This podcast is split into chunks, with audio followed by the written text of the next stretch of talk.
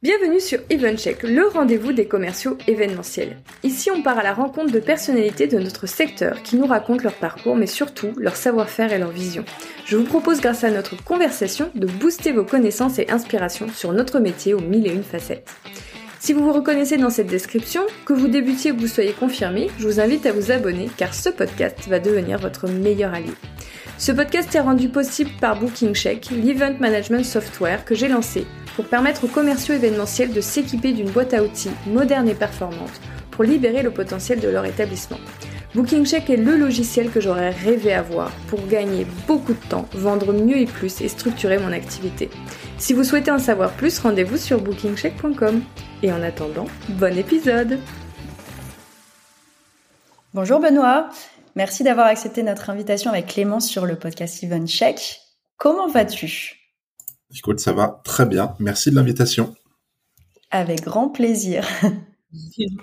Euh, alors Benoît, on va commencer un petit peu par parler euh, de ton euh, riche parcours. Est-ce que tu peux nous faire un peu un rétropédalage pour qu'on comprenne d'où tu viens et quel a été ton cheminement? Euh, le rétropédalage, il commence en 2004. En vrai, il commence un peu avant. J'ai toujours fait de l'événementiel. Euh, j'ai commencé quand j'avais 16 ans. Euh, donc on est en 96 et je commence à faire de l'événementiel cinéma plein air et euh, concert plein air. Voilà, pour les fêtes de ville, fêtes de quartier euh, et autres. donc là, je suis plutôt en régie et plutôt à la gestion gestion lumière. Donc j'apprends des choses à ce niveau-là. À côté de ça, quand je commence à, donc je continue toujours à faire ça à l'été. Je bosse là-dessus et euh, j'enchaîne avec, euh, je rentre au sein de, euh, en post bac, je rentre au sein d'école de, école d'ingénieur, puis après école de commerce. Et, et, au sein de ces écoles, je suis intégré au bureau des élèves, responsable soirée. Donc, Là encore, je fais des soirées, je fais mes armes. Euh, et puis à côté de ça, j'organise euh, mon anniversaire, mes anniversaires avec euh, mon meilleur pote de l'époque au 56e étage de la Tour Montparnasse où on se dit, bah tiens, on va réunir 300, 300 personnes et, et on se fait plaisir, on fait des gros chouilles. Sympa tes anniversaires. Ouais. un peu changé maintenant, mais mais effectivement, ça commençait à, avec des trucs un peu sympas. Et puis donc on est en 2004, on est fin de euh, fin de la euh, je dois faire un stage de fin d'année en école de commerce. Et euh, ce qui se passe, c'est que bah, sur ce stage, j'ai euh, un pote qui me dit, bah, moi j'ai rencontré une, une chef de projet chez Auditoire. Et cette chef de projet, bon, le projet, c'est un accompagnement, un roadshow pour la Poste. Moi, ça me dit rien, mais toi, vas-y, contacte-la. Donc, je la contacte. Cette chef de projet, c'est Tania, Tania Algedir Caetano. Et, euh, et, donc le courant passe bien, ça fit bien, et elle me dit euh, let's go. Et donc, euh, eh ben, me voilà parti dans l'organisation d'événements d'entreprise, corporate, et, euh, et j'ai appris, euh, j'ai appris mon métier euh, ici. Donc je commence à la gestion de projet. je fais, je fais quatre mois de stage. Et après, j'ai la possibilité de passer en. Ils peuvent pas me prendre en CDD parce qu'ils ont trop embauché à l'époque et euh, dire ben moi ça tombe bien, j'ai un statut de freelance euh, d'intermittent du spectacle, donc euh, allons-y en fait ça me va bien. Et et donc je je sais pas encore que ce statut de free en fait sera mon mon guide et ma mon élément de stabilité. Donc ils te prennent en freelance? Ils me prennent en freelance, en free fix comme c'était le cas. Ouais, 2004. Euh, en assistant chef de projet. On parle de free fix à l'époque. Il y en a plein, ça marche euh, dans plein de dans plein de boîtes, euh, dans plein d'agences à l'époque. Donc j'arrive, c'est un peu le, la fin des la fin des glorieuses où il y a des budgets illimités. Mon premier événement sur lequel où je le passe sur le terrain, je dors au Martinez à Cannes pendant sept jours. Donc on commence à se dire que tiens, c'est pas mal de faire de l'événement.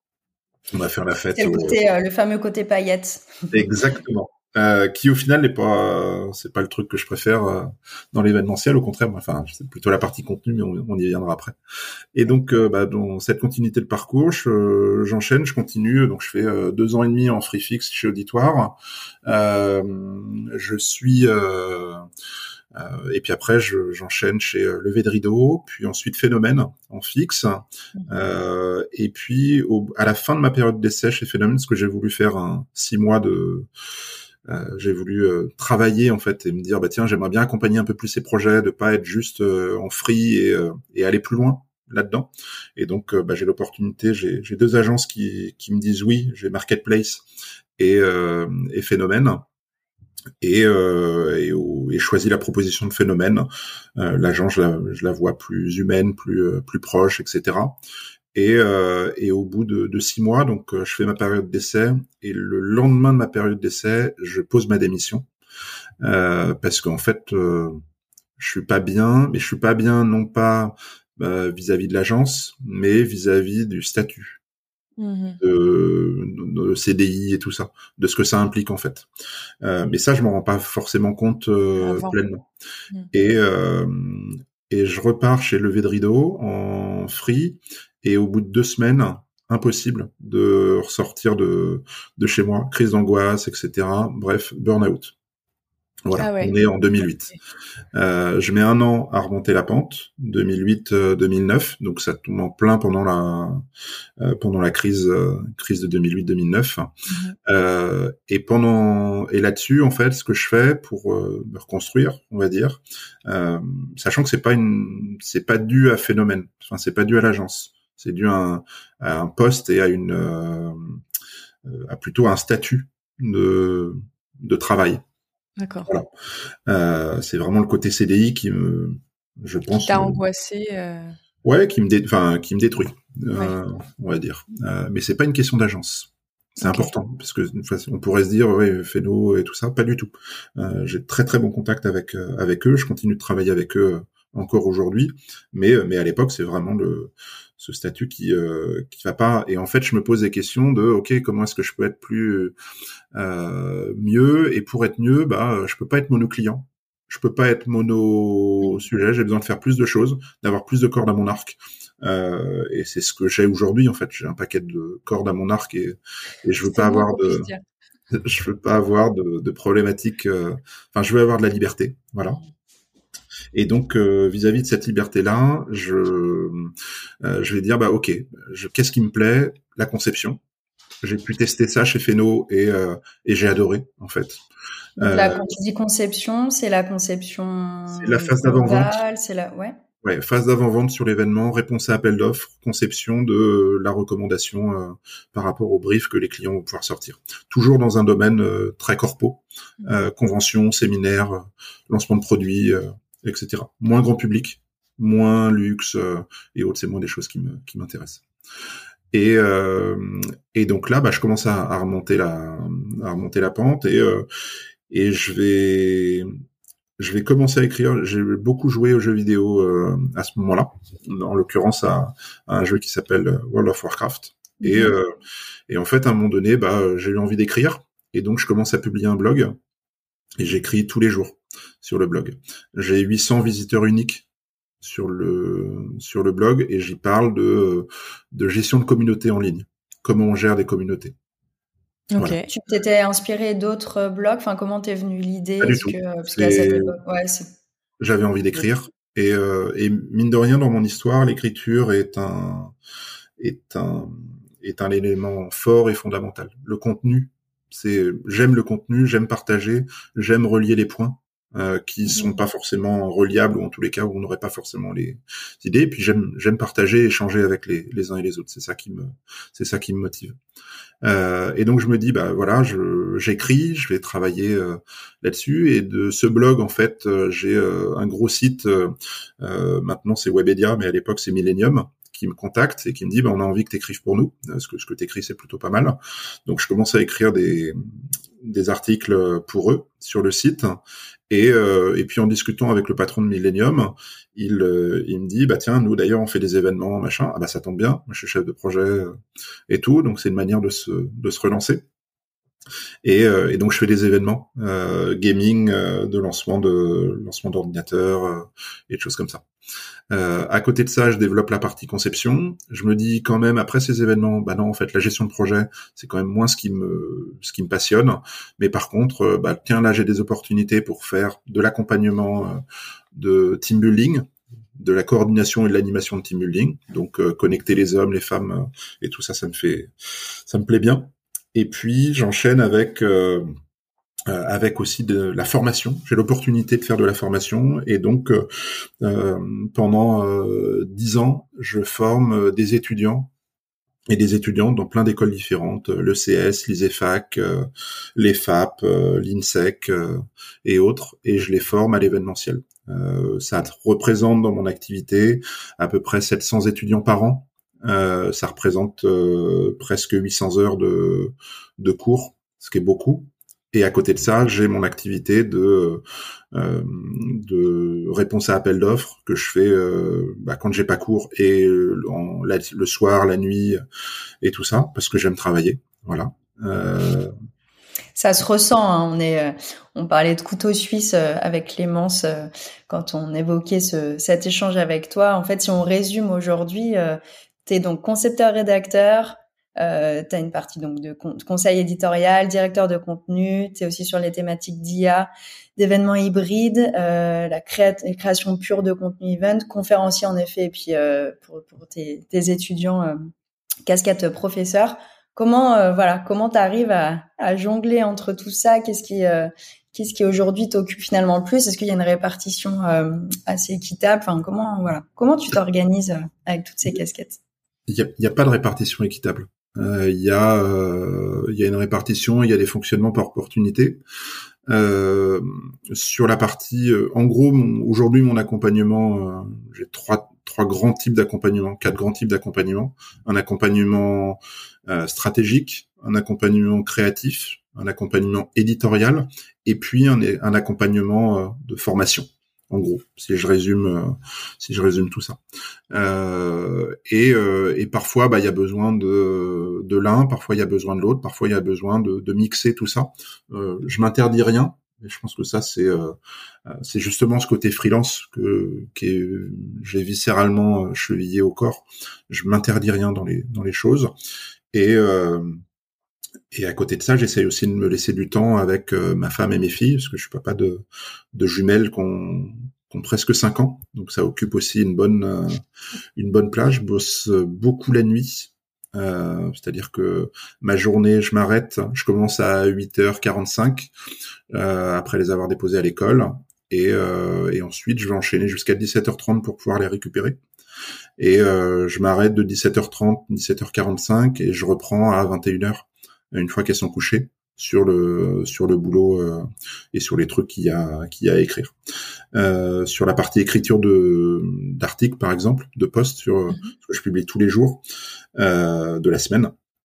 Euh, je vais me programmer des sessions et en fait j'ai une j'ai une organisation qui est c'est hyper rapide d'écrire un post. C'est-à-dire qu'en une fois que j'ai l'idée en euh, 5 minutes, 15 minutes, le post il est écrit en fait. Donc j'y passe pas des heures. Le, temps le plus long pour moi, c'est de créer la miniature et de répartir sur les réseaux. Mais c'est pas tant l'écriture, parce qu'en fait l'écriture c'est comme un muscle. Et donc en fait, bah, ce muscle-là, je le travaille tous les jours, que ce soit euh, d'un point de vue conception, d'un point de vue éditorial ou d'un point de vue écriture euh, pure. Toi, tu penses que quelqu'un qui euh, n'a jamais écrit de contenu et qui commence à s'y mettre et qui et qui essaye d'être régulier, va euh, va va avoir ses voir ses compétences euh, monter. Ouais, son problème, à partir du moment où il va s'inspirer aussi de ce qui se fait à côté.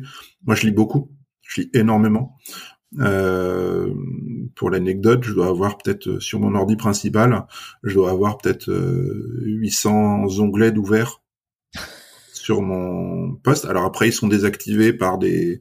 J'ai un petit logiciel qui me permet de les désactiver pour pas bouffer euh, de bande passante, euh, d'énergie euh, et autres. Mais en tous les cas, c'est tout un tas d'idées en fait et d'éléments qui me permettent. je suis très visuel et donc je, je, vis les choses par par image et je les conçois.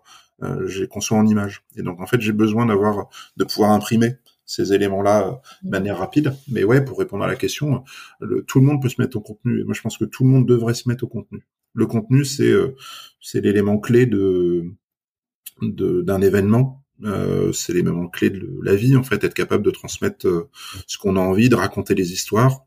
Euh, et il y a, y a plein de choses. Je pense que plus on partage, plus on échange, plus on se met en, euh, si on a une idée, euh, si tu as une idée euh, Clément, si tu as une idée Solène, si j'ai une idée, si je partage mon idée, eh ben on va avoir on va avoir comment dire des des choses qui sont moi je vais être riche de des idées que vous m'avez apportées et vous allez être riche de des idées que je vais apporter. Et en fait on elles vont générer des nouvelles etc c'est un effet boule de neige ouais. exactement ouais. On est on est tous plus riches les uns les autres. Et c'est ça qui est intéressant en fait. C'est ça qui moi m'anime m'anime au quotidien tu, tu considères qu'on devrait tous être euh, en ce sens créateurs de contenu? Bon après avec nos, nos limites aussi parce que toi effectivement tu, tu es très rapide même si ça s'apprend, euh, tu l'as dit euh, parfaitement, c'est un c'est un muscle, c'est de la créativité, ça se travaille au quotidien. Et du coup comme tu as aussi ces missions là, tu vends ces missions pour des clients, est-ce que au fur et à mesure tu arrives à les à les former, en tout cas à les inciter eux-mêmes à terme à produire leur contenu? L'idée c'est de te rendre euh, remplaçable finalement à l'issue de tes missions. Euh, voilà comment comment tu travailles un peu avec eux sur ces notions-là euh, de sur passation un peu? L'objectif c'est pas de me rendre remplaçable, sinon ça veut dire qu'à un moment donné j'ai plus de boulot, donc ce serait dommage. tu peux avoir plein de clients et d'avoir justement de tendre à cette logique, mais c'est intéressant en effet que tu nous décrives un petit peu le, ta manière de voir les choses. Sur l'accompagnement, moi je considère que c'est ce que j'explique à mes clients sur la partie contenu. Alors là, plutôt sur la partie rédaction chef, euh, direction de contenu, je vais les accompagner et faire en sorte de faciliter les prises de parole, faciliter. Euh, j'ai toujours le participant en ligne de mire, ce qui était moins le cas avant Covid. J'ai changé ma logique de de pensée euh, et en fait le fait d'écrire depuis le Covid, depuis euh, juin 2020, euh, j'ai commencé à écrire beaucoup et c'est aussi comme ça que je, ça m'a permis d'être un peu plus identifié. Euh, et donc j'ai commencé à écrire beaucoup et rien que le fait d'écrire a amené plein d'idées. Ça m'a permis de, dire bah tiens là voilà ce que je crois, voilà mes convictions, de les renforcer et, euh, derrière de pouvoir effectivement proposer à mes clients euh, un accompagnement sur le sur le contenu plus plus simple, plus clair, plus limpide euh, parce que bah, j'ai entraîné ce muscle là en fait de euh, notamment dans les sur des nouvelles euh, des nouvelles solutions, des nouvelles propositions. De euh, aujourd'hui, je, crois beaucoup à la question du qu'il faut arrêter le storytelling quelque part et plutôt passer au story making ou au story living. en gros, le storytelling, c'est ça reste très froid, c'est très sympa. Hein. On a une belle histoire qui se raconte. Je l'écoute avec attention, mais mais moi en tant que participant, je le vis pas pleinement. Euh, alors que si je suis dans un story, un story living, bah, je vais vivre l'histoire qu'on est en train de me raconter. C'est toute la, la, tout ce qui tourne autour de la tendance euh, liée à l'immersion, à l'immersif, euh, qu'on voit beaucoup, euh, qu'on voit beaucoup en ce moment. Et puis ensuite, il y a le story living. Le story living, c'est 3.0 quelque part. C'est le participant qui va le story making, c'est le participant qui va créer son histoire avec tous les éléments que moi, en tant qu'organisateur, en tant que concepteur, j'ai prévu. Euh, c'est un peu le ville événement dont tu es le, dont tu es le héros en fait. Mm. Voilà. T'as un exemple concret, un peu de, tu vois, pour illustrer, euh, pour illustrer tes propos euh, sur cette notion-là de story making. Tu peux, par exemple, c'est ce qu'on va pouvoir trouver dans, sur les événements au sein de Metaverse, par exemple, où tu viens pas suivre le, le parcours. Il est, t'as un parcours que tu as décidé toi-même et c'est pas l'organisateur. Par contre, tu es dans le, cadre que l'organisateur euh, de l'événement t'a dans le monde de dans le monde métaverse que l'organisateur t'a mis à disposition. Mais c'est toi qui vas euh, créer tes propres rencontres, créer tes propres euh, tes propres actions, voire même développer des choses à l'intérieur, de dire j'ai la possibilité d'avoir une scène, et eh ben hop, on crée on a un groupe et on crée le on crée ce moment, ce happening avec avec tout le monde.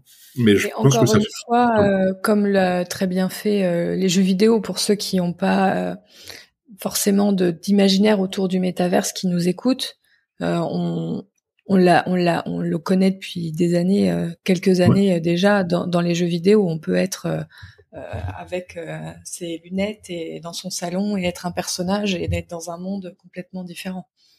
Ouais, exactement. C'est c'est exactement ça. Je pense que l'événement a, a, beaucoup de choses à aller regarder euh, du côté des jeux vidéo. Aujourd'hui, quand on parle métaverse, par exemple, bah, on a des expériences qui sont pas qui sont pas très abouties, qui sont pas très intéressantes, pas autant qu'elles devraient l'être. Euh, après, si on parle de monde virtuel et d'immersion, on a des choses, par exemple, je pense à Notre-Dame éternelle, où là, euh, qui est une expérience immersive euh, où on va pouvoir tester, ou le Grand Palais immersif euh, ou autres, euh, qui sont des expériences qu'on peut tester sur Paris, qui pour le coup sont hyper intéressantes et hyper hyper stimulantes dans la dans l'approche, dans, dans la construction de l'histoire et tout ça. C'est ça qui va être intéressant. Tu as, dit quelque chose qui m'a qui, qui, appelle ma curiosité. Tu as dit j'ai changé un petit peu mon, mon angle avant, euh, entre avant et après Covid. Tu as dit après Covid, je suis beaucoup plus concentrée sur le participant. Avant, c'était quoi? Avant, j'étais concentré d'un point de vue accompagnement et même d'un point de vue construction, j'étais concentré sur euh, les speakers et, et l'organisateur. Aujourd'hui, je suis persuadé que le participant, il a pris le pouvoir euh, davantage.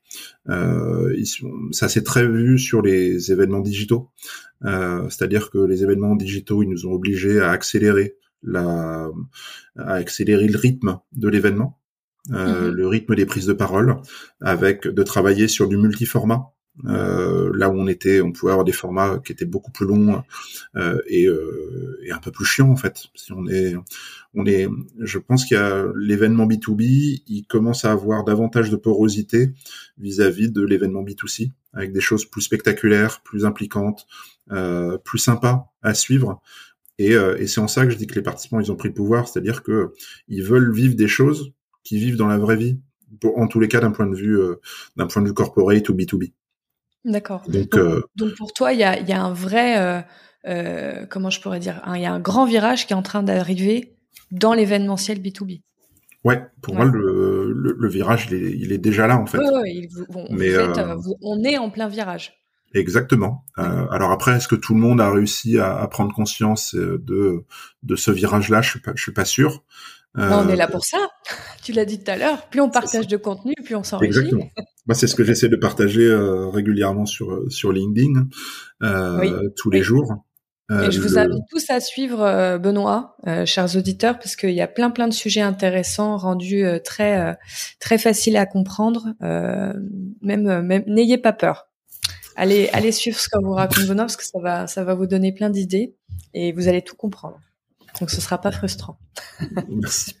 Non, mais effectivement, l'écriture, c'est de, c'est d'arriver à partager et de rendre facile des, des concepts qu'ils sont peut-être un peu moins et, euh, et, et qu'on arrive à changer en fait. Aujourd'hui, euh, moi, je crois que on fait un métier d'artisan de manière artisanale. J'en suis convaincu euh, avec tout ce que ça implique de positif et de négatif sur ce qu'on, sur le côté artisanal. Euh, Aujourd'hui, on n'utilise sans doute pas assez, on n'exploite pas assez les outils pour euh, pour faire en sorte que notre métier il soit puisse se faire de manière un peu plus industrielle quelque part. Euh, et c'est pas un gros mot d'industriel, de manière automatique sur certaines choses. Il y a plein de, là si on regarde, on a plein de, il y a eu plein de pertes de, de talents euh, parce que bah on fait des tâches qui sont pas très intéressantes, on n'est pas forcément très bien payé ou très bien reconnu par rapport aux, tâches qu'on est en train de faire.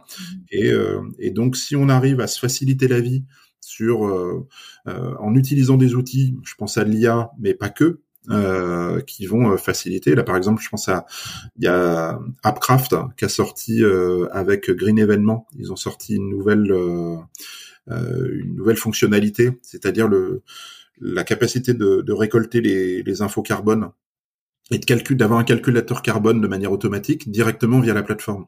Et ça, en fait, c'est hyper intéressant parce que euh, parce qu'on demande plus au chef de projet de tout gérer, mais on demande au ça se fait de manière automatique. Alors après, euh, il y a des, comment dire, il peut y avoir des petits écarts et tout ça, mais en tous les cas, ça donne des tendances et ça nous aide à améliorer les événements.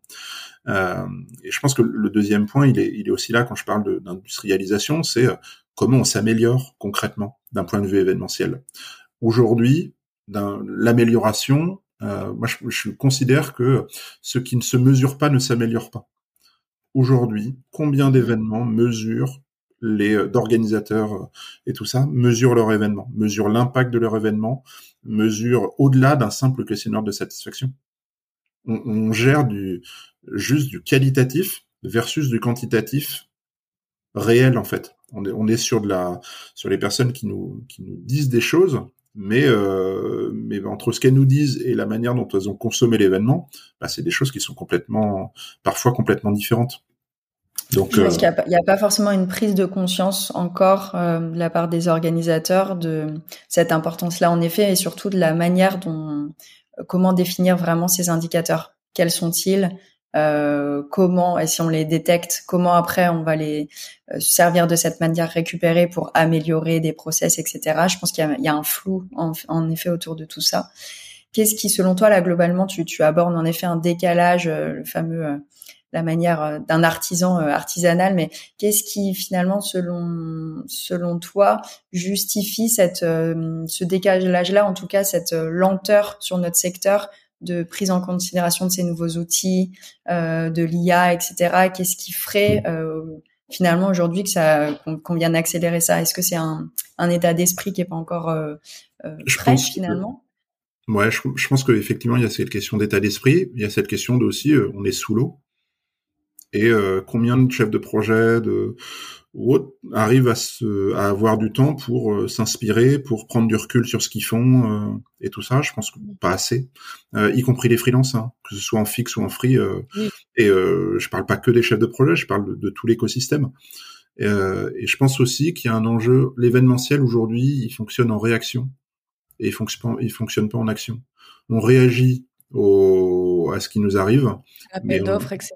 Mais on ouais. va pas. Hmm mais on, on va pas au devant ou pas assez en tous les cas. Euh, c'est peut-être euh, 3, 5, même pas 5%.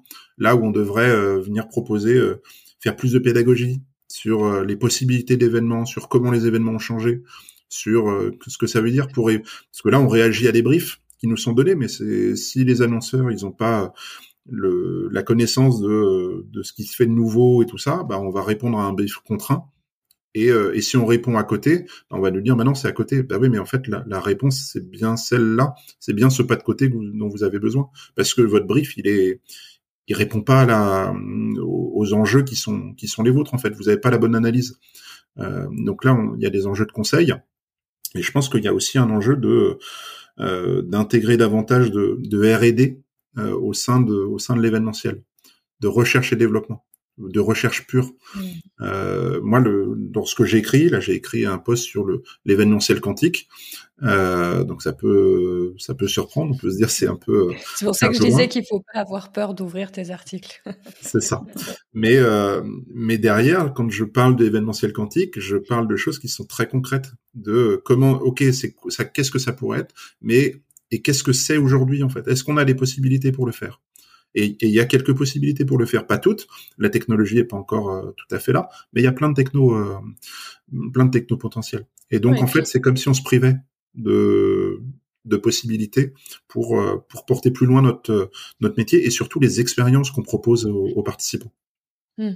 Et puis j'allais dire, on n'est pas toujours obligé de faire ça seul. vous pouvez aussi, ça peut être l'objet d'un collectif sur une, une une typologie euh, d'acteurs euh, du marché. Euh, je pense à nouveau à mes, lieux événementiels ou aux hôteliers ou etc. qui souvent ont des, associations, des clubs, etc. ça peut faire l'objet de, se regrouper pour pouvoir se, financer à plusieurs des, des poules de réflexion, etc. qui leur permettent d'innover. Ouais, exactement. on fait peut-être partie hein, déjà, Benoît, de, de réseaux comme ça, de collectifs. C'est le cas ou pas? Ouais. Moi, j'ai deux réseaux. Euh, vrai, j'en ai un peu plus, mais j'en ai vraiment deux, deux précis, à savoir euh, les freelances de l'événementiel, qui est une association qui regroupe, euh, euh on doit être 350, presque 400 freelances là.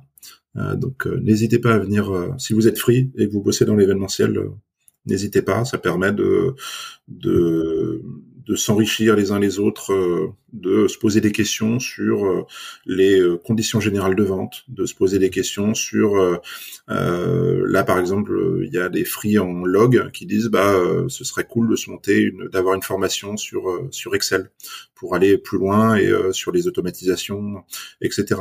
On a des des conférences par par des prestats, par des discussions avec des agences et tout ça. Donc ça c'est assez intéressant. Donc ça, c'est vraiment freelance au sens large. Et puis moi, je suis intégré aussi à une un collectif qui s'appelle Cocktail le Free.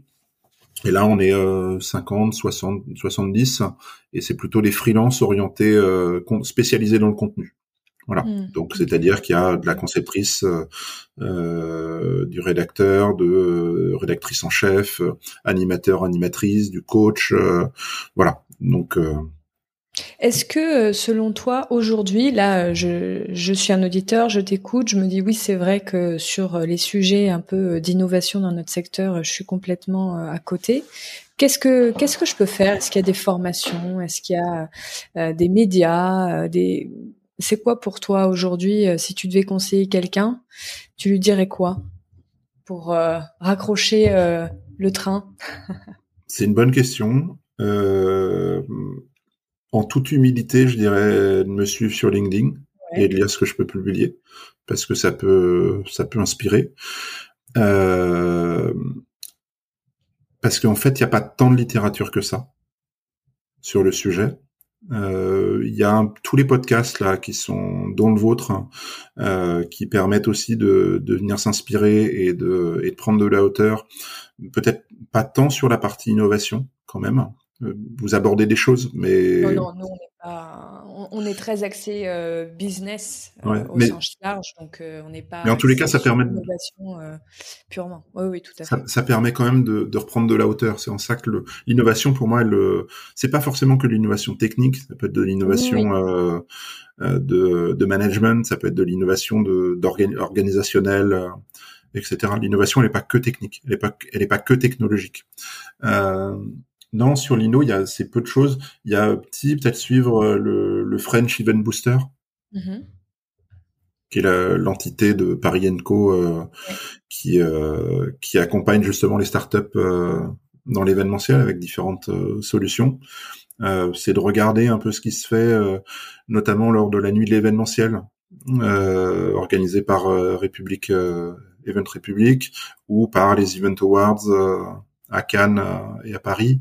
Euh, donc voilà. Mais effectivement, d'un point de vue innovation pure. Et puis après, faut regarder ce qui se fait, euh, ce qui se fait à l'étranger. On peut regarder sur des Bizbatch, euh, Bizbaz, qui est un média aux, US, ou sur Event Manager Blog, qui pour le coup, lui, est plutôt un média, un média anglais de mémoire.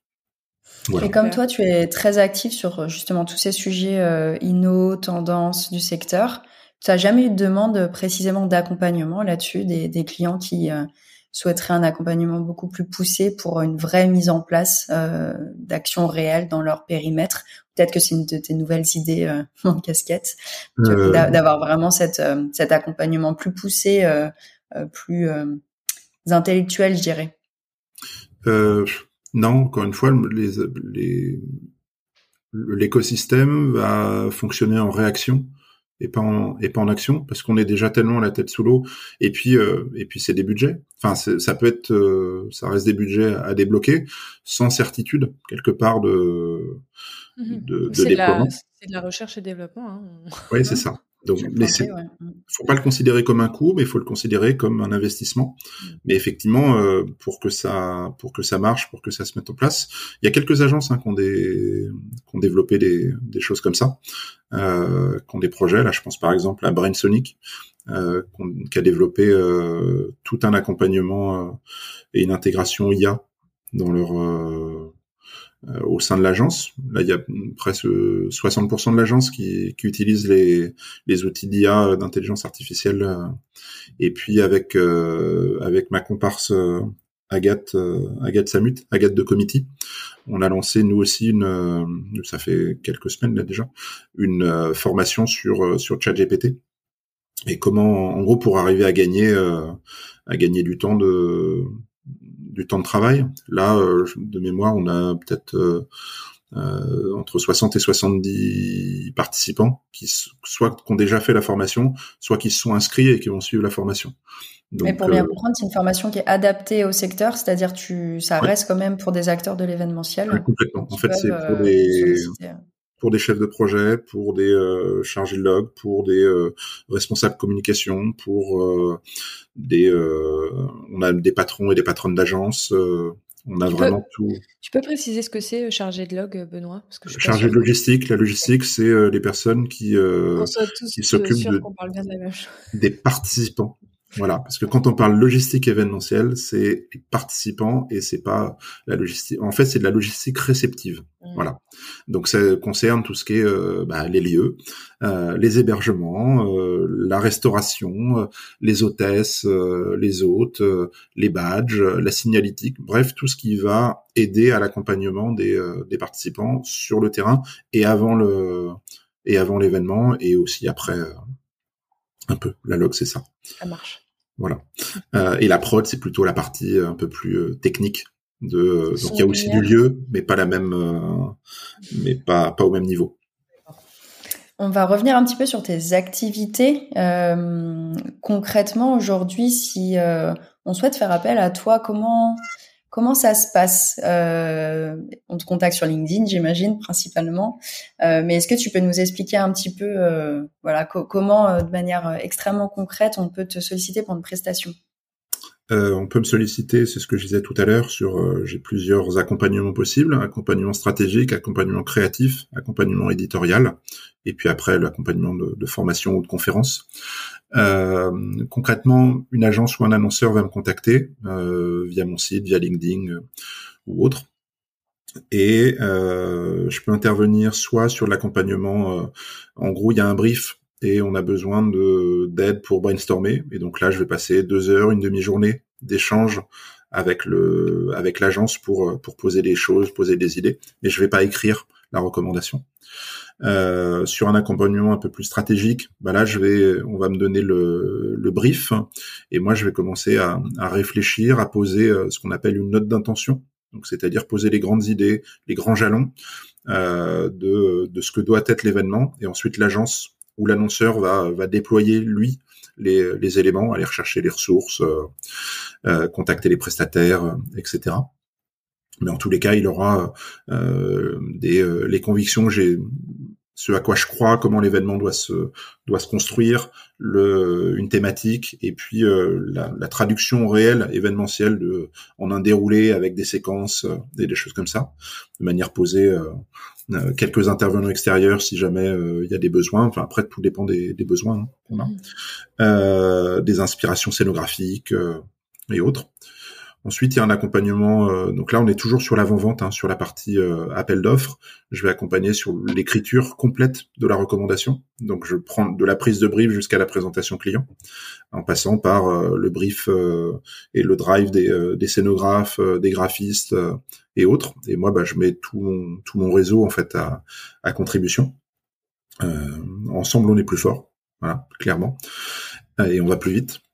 Et, euh, et, en fait, une fois que le projet est gagné, alors parfois j'accompagne juste le projet en, en amont, parfois je l'accompagne juste après en éditorial.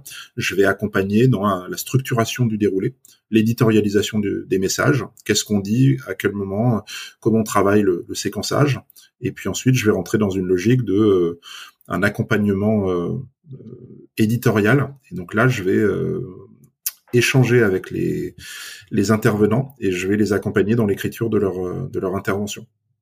Voilà, j'écris leurs mots, euh, j'écris pas les miens parce que c'est pas moi qui suis sur qui suis sur scène, mais euh, mais je les écoute, et je retranscris et je restructure avec leur sensibilité par rapport à euh, bah, aux enjeux de l'événement, aux messages. Je m'assure que les messages qu'on a envie de passer soient les bons, euh, en tous les cas qu'ils soient bien là euh, par rapport à ce qui a été décidé et que ce soit bien dynamisé et bien compréhensible pour les participants et surtout faire en sorte que bah, pendant l'événement ils s'ennuient pas et ils ont envie de, de s'engager parce que je pense que l'événement c'est un point de passage c'est pas c'est pas une finalité en soi et, euh, et l'événement il doit mettre en mouvement, il doit mettre en réaction, il doit mettre en conversation les participants avec euh, les différentes entités, euh, que ce soit entre eux ou avec le, avec l'ADG, avec le Comex et tout ça. Voilà.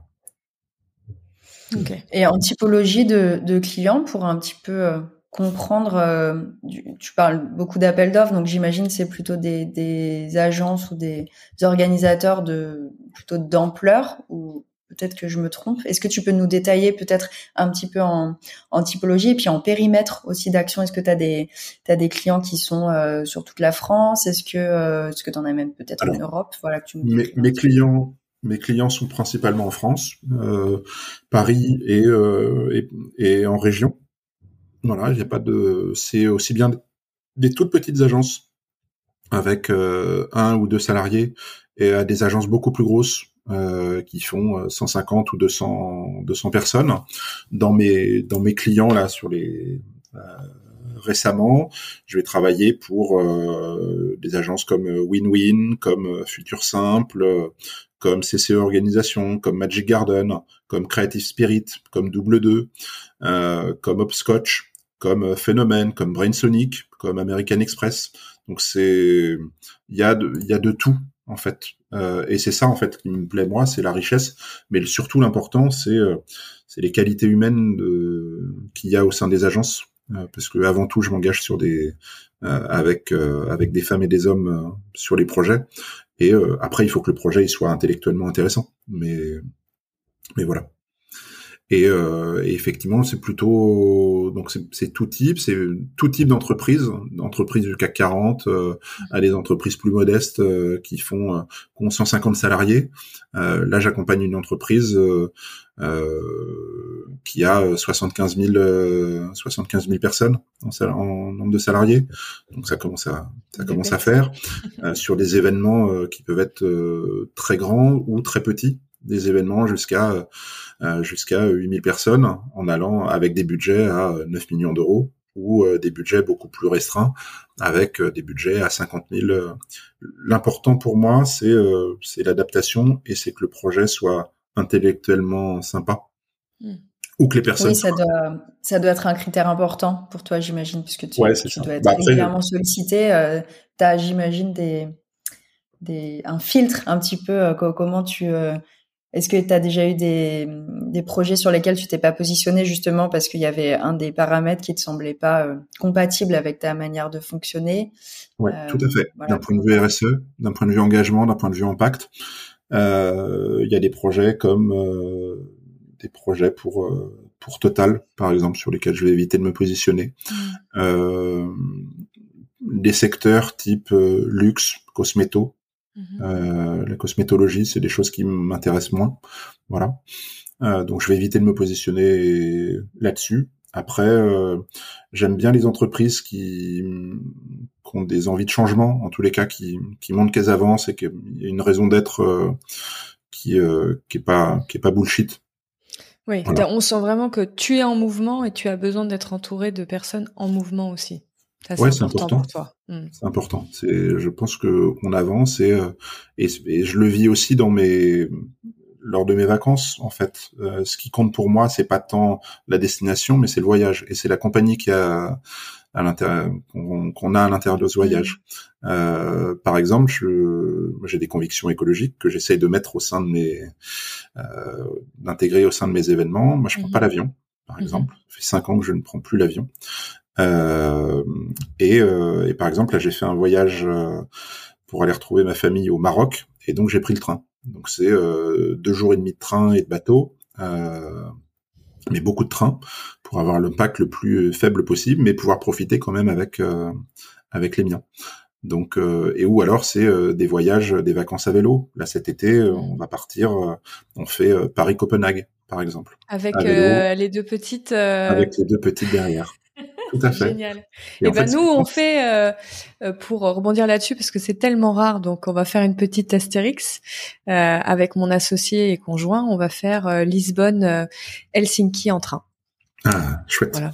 On est aussi très sensible à toutes ces questions-là. donc c'est rigolo, c'est rare.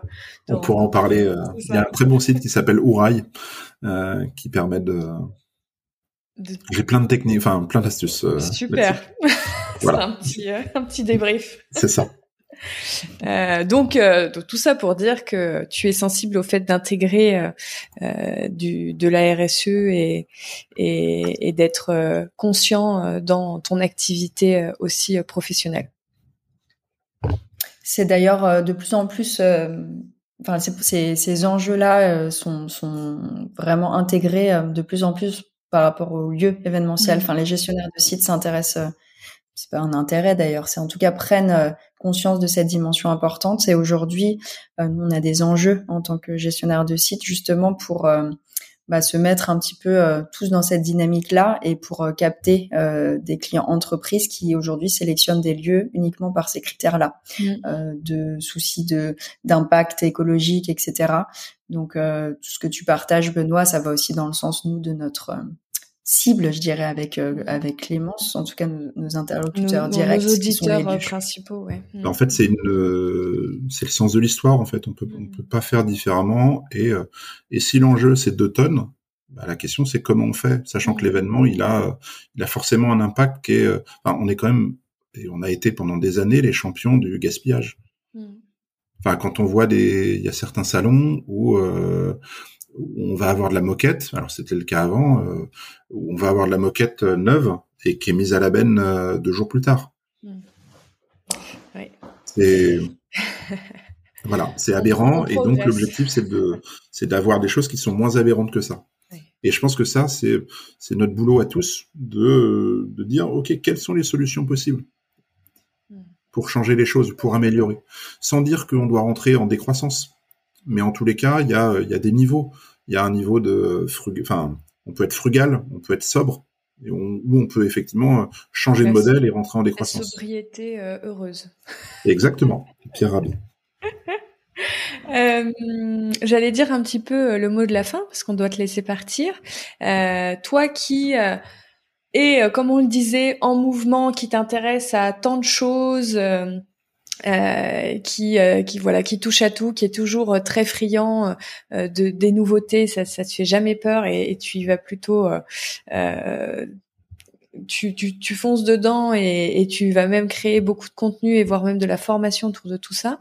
Euh, Est-ce que euh, il y a des, euh, des personnes que tu aimerais nous recommander qui toi t'inspirent aussi? Parce que tu disais que tu tu regardais euh, beaucoup de choses, que tu avais plein d'onglets euh, prêts sur ton sur ton ordinateur. Est-ce qu'il y a des personnes vraiment aujourd'hui sur le secteur que tu as plaisir à suivre? Et euh, que tu nous recommandes de suivre, voire même d'interviewer euh, Moi, un de ceux que j'aime bien suivre dans le secteur, c'est euh, un Régis Clincard, par exemple, qui est concepteur comme moi et, et je trouve qu'il y a toujours des, des idées, des approches. Là, il a une newsletter sur l'IA, l'intelligence artificielle, qui est assez, qui est hyper intéressante dans le dans l'approche, dans l'explication, dans la pédagogie euh, et tout ça. C'est souvent des choses assez tranchées. J'y réagis aussi et c'est ça qui me plaît.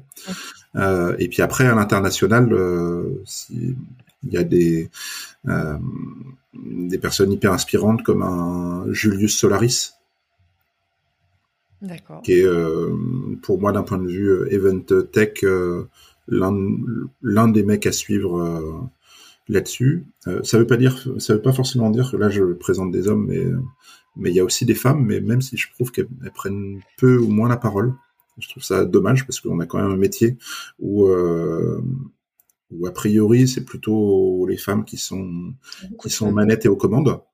Et, euh, et en fait on les voit pas beaucoup. Mais je pense que euh, ça c'est sociétal malheureusement.